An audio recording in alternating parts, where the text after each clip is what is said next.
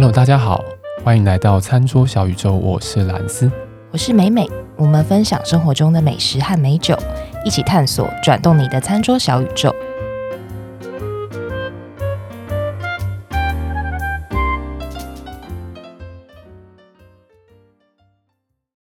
美美，你平常啊，如果只是想要小酌一杯，吃点下酒菜，你会选择什么样的地方呢？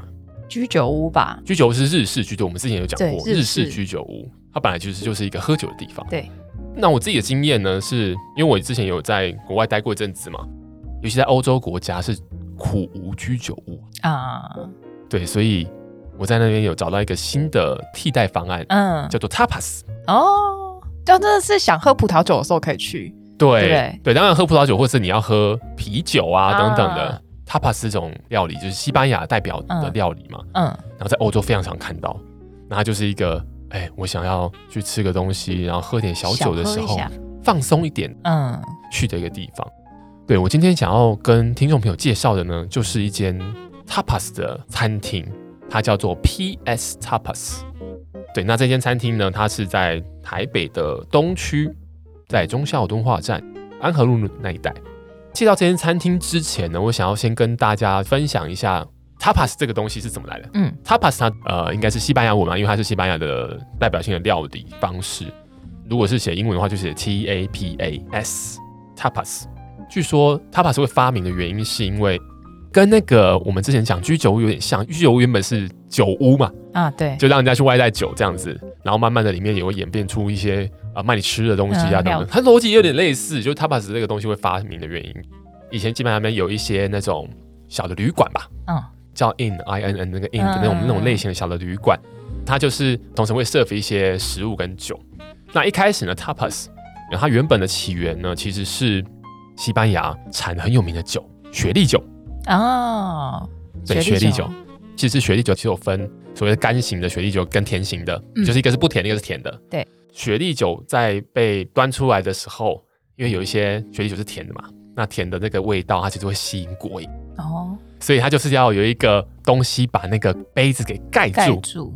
那因为这个样子，所以一开始的食物呢，其实是它是用比如说面包，哦，就是放在上面，a slice of bread，一片硬的那种面包嘛，放在那个杯子上面，不然就是用的什么火腿。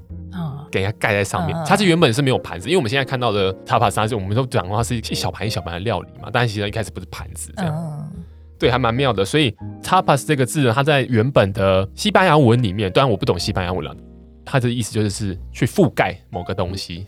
其实以前就是很简单一块面包放上去这样，但因为后来越来越商人很会做生意，对，卖酒的人也会做生意，大家要求越来越高，对，大家要求越来越高，那一边面包什么的。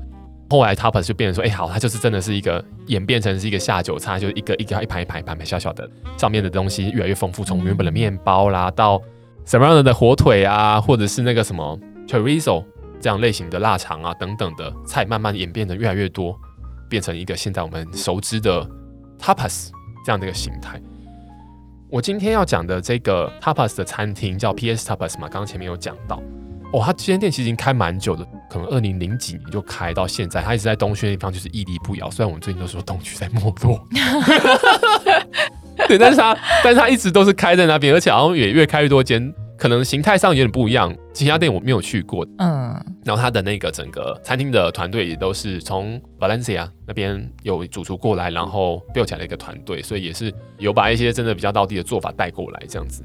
在这间餐厅里面呢，就是它整个环境，就是因为呢，我那个时候去是晚上去，而且我也去蛮多次的。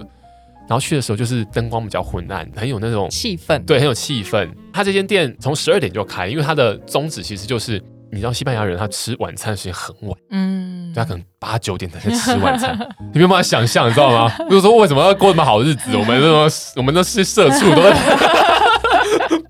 对，所以他们就是餐跟餐之间的那个间隔比较长，所以它中间就会有一些时间啊，就是把豆腰什么的小吃一下，对，小吃一下，然后就去吃上 tapas。对，所以他就是这间的经营也是，他从十二点就开，然后你只是随时要去，然后你想要哎喝点小酒，然后配点小就是小的下酒菜吃，这样都可以。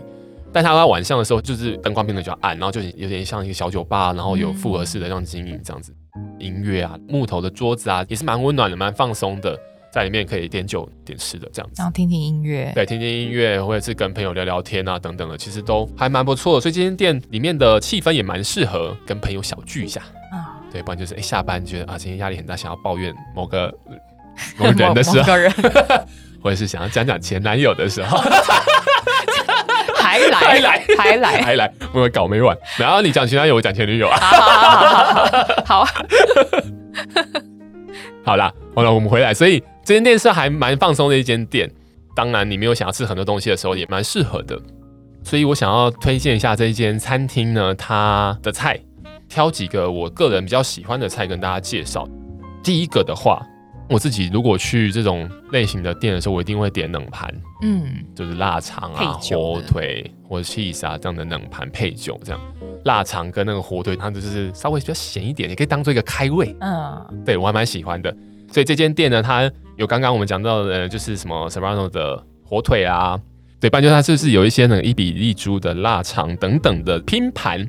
这个跟每个人点什么菜有关啊，但因为我常去点的那些菜呢，通常制作时间都比较长，嗯，所以像那种冷盘就可以先挡一下，对，挡一下，对不对？那想喝，然后先挡一下，这样，然后度过那个等待的时间。所以我自己的习惯是这样子，也比较洋兮兮的味道。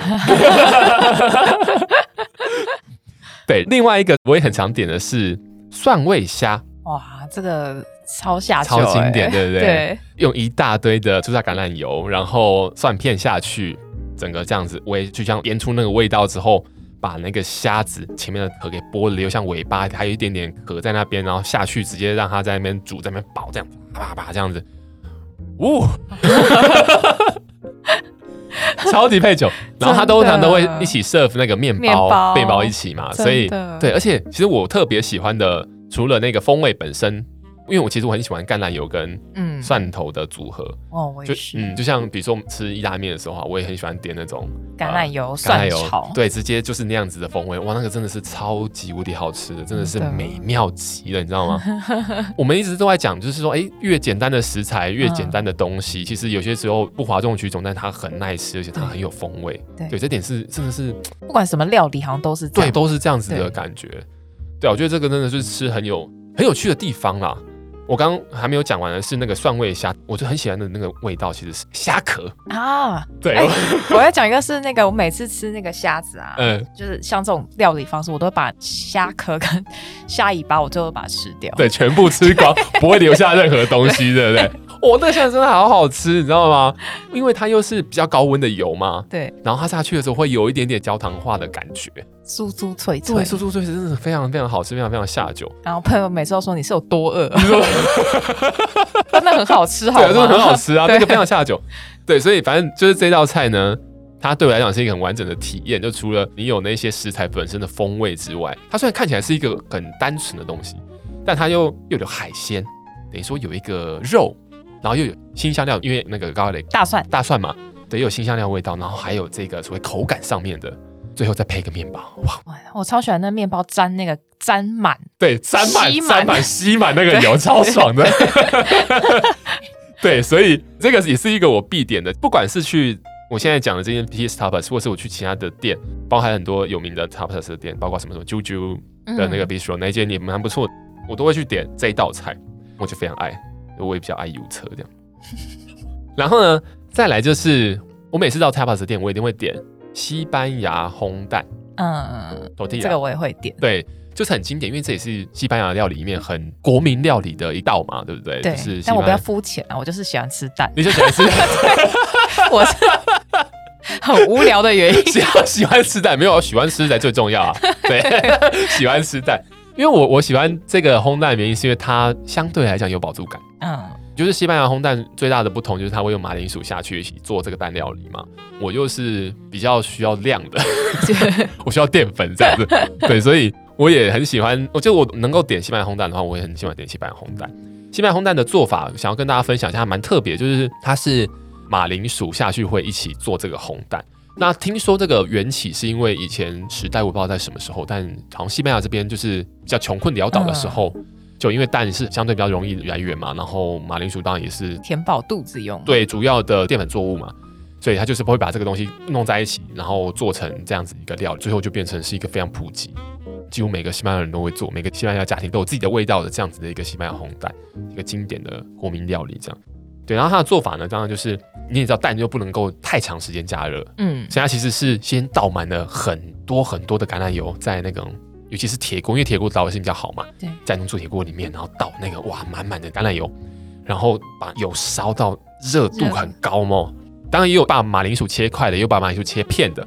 但切片的话会比较容易熟了。熟对，它会比较常看到多是餐厅做法会比较多是切片。对，就丢下去，然后这样这边煨，这边煨煨煨煨煨到最后整个马铃薯软烂啊，这种感觉。然后有些人会加洋葱，有些人不会加，就看每个人的口味这样。因为洋葱会带着甜味嘛。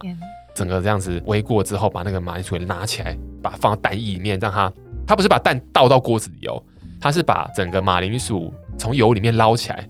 放到那个蛋液的，面是一个钵或一个碗里面，嗯、然后让它稍微有一点点的这种融合。对对对，融合之后，它因为有一些那个马铃薯的余温嘛，好像有一点点半凝固状，但还没有到很凝固那个情况，这样，然后会把它 set aside，就是让它在旁边静置一段时间之后，嗯、让它把温度降下来之后呢，再上去锅子里面再重新煎烤。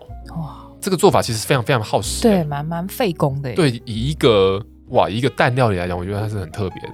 中间的调味基本上就是就一点盐，把马铃薯甜味拉出来，把蛋的那个味道、蛋香、蛋香味道拉出来，然后它再下去煎。煎完之后呢，有些人煎完之后也会放烤箱进去，再让它过一下，这样子，那、啊、上面会多了一层，对，对，多了一层焦香这样。这个过程就做了这个烘蛋，然后很厚实，然后吃就很有饱足感，我就非常喜欢这种。真。讲讲红蛋讲了这么久是这样，不是我看到蓝斯讲到眼神发光，对，我真的超爱，我真的超爱这个东西。我那时候在国外的时候，很多时候是吃到冷的烘蛋哦。但因为台湾，我觉得台湾都是以吃热食，习惯吃热食，所以它上来的时候哇，整个都是热乎乎的。嗯、但我在国外比较常吃到比较偏冷的，当然两个都有，因为两个都有在 serve 这种类型，嗯、只是说就是我比较常吃到冷的，然后就是切成三角形，嗯，放在我刚刚讲那个 tapas 那是一个一个小盘一个小盘，然后就放在里面这样，然后 serve 过来，哦、就可以吃那个东西配酒这样子。好棒啊！好，我已经把我的，我应该把我充分的爱意都表现出来。好好，对，这些就是我在那个 tapas 店会点的东西啦。呃，当然有些人会点那个什么海鲜大锅饭啊，对，对，那个叫西班牙海鲜饭，paella 是不是之类的？我不太会念，但反正就是也是一个很典型的菜啦。那当然这间店也有，就是大家一起分的吃，在那个整个环境里面就感觉非常的愉快、愉悦，什么心里话都讲出来。是要听什么？要听什么？又要回到那个主题，是不是？好啦，我们说到底，酒呢？嗯，就是这些下酒菜呢。对呀、啊，你看，哇，这些超好配的下酒菜可以配什么？其实我们常在节目里面分享，就是讲说，哎、欸，比较可能偏油腻的食物的时候，它通常就是搭啤酒绝对不会有问题，或者搭一些清爽的气泡感的东西，绝对不会有问题嘛。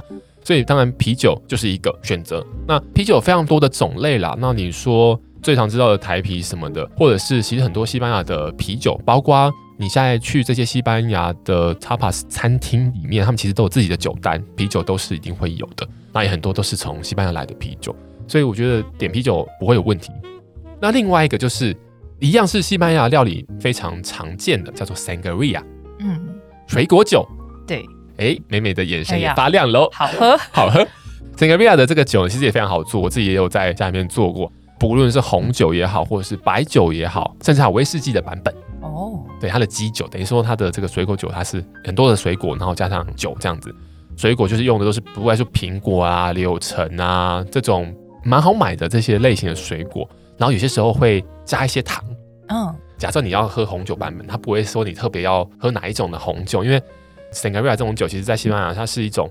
哎、欸，我如果今天喝喝喝喝剩的酒嘛，就直接加进去。嗯，对，所以你可能加进去的酒不一定是什么，你也不晓得嘛。对。但假设说涩味比较重的话，加一点糖，调整它的味道，对，把整个的口感让它比较轻盈一点，然后也不会这么有那个尖刺的感觉。嗯、对，所以点 Sangria 我觉得也是一个定番，就是你点就不会有错，不会有问题。这个地菜配地酒。对对对，地菜配地酒的概念，我们在讲地酒就是当地有的酒，其实就是可以配当地的菜，因为这是他们饮食文化的一环。对，这也是绝对不会有错的一个选项。那另外呢，如果今天想要稍微有一点点显示出自己好像懂点什么的话，然后又选了一个百搭的，那就是卡巴了啊。每一间西班牙的餐厅一定都会有自己的卡巴，对，就是又划算又实惠，然后它的制成又跟香槟一模一样，对，这也是一个还蛮好的选择。所以，如果听众朋友到这样子类型的店里面去的时候，你也可以看看它的酒单，有写 C A V A 的那个类型，叫 GABA 的这样类型的酒的话，它其实也是气泡酒的一种。然后它也就是你在搭配上面也不会什么问题，非常简单。然后气氛也会还不错。最后一个是，大家还记得我前面有讲到为什么 Tapas 会会有这个东西的原因，是因为它一开始是那种小的旅馆在 serve 雪莉酒的时候。但我到现在还没试过雪莉酒。雪莉酒真的是我最近还蛮喜欢的一种酒类。对，真的是到现在我还没有试过，我真的觉得说好像生命有少了一环。对啊，这有点夸张，但是我真的等一下就可以去 把它补起来。这有什么难的？对，因为其实我觉得这种类型的料理，它追本溯源是因为这样子而有的，这就是很值得去玩味的一件事情啊，就很有趣啦。对所以我也会很希望说，如果听众朋友有机会的话，其实雪莉酒它当然酒精浓度稍微相对高一点，但我觉得这可以试试看，就是他们原本原汁原味想要的样子是什么样的感觉。对，那雪莉酒的学问也非常非常多啊，没错。但简单讲，雪莉酒其实还蛮百搭的，对，蛮百搭的，对不对？对，因为我最近也是朋友约我去 吃了一个韩式料理，韩式料理期间有人带雪莉酒，我觉得很搭哎、欸，就是。这个之后如果有机会的话，再跟大家分享。因为雪莉酒也分成几种类型，对，很多种类型，有机会跟大家分享。我觉得雪莉酒真的是一个被隐藏起来，知名度没有很高，但是非常好搭的酒款，隐藏版。反正我还没试过，所以我也给他找个时间把它补起来。这样，等一下，等一下就去补。以上就是我今天讲到的餐厅以及搭的酒款。也希望大家有机会的话，比如说你真的只是想要小酌一杯，或是想要跟朋友轻松聊一下天，这种类型的餐厅也很值得推荐。今天的分享大概到这个地方，然后我们也会把今天讲到的餐厅的资讯，我们都会放到我们的脸书以及 IG 的账号上面，也欢迎大家去做追踪。当然，如果喜欢我们的节目的话，也给我们五颗星，心然后把这个节目分享给你的朋友们。好，那今天节目到这边喽。OK，拜拜，拜拜。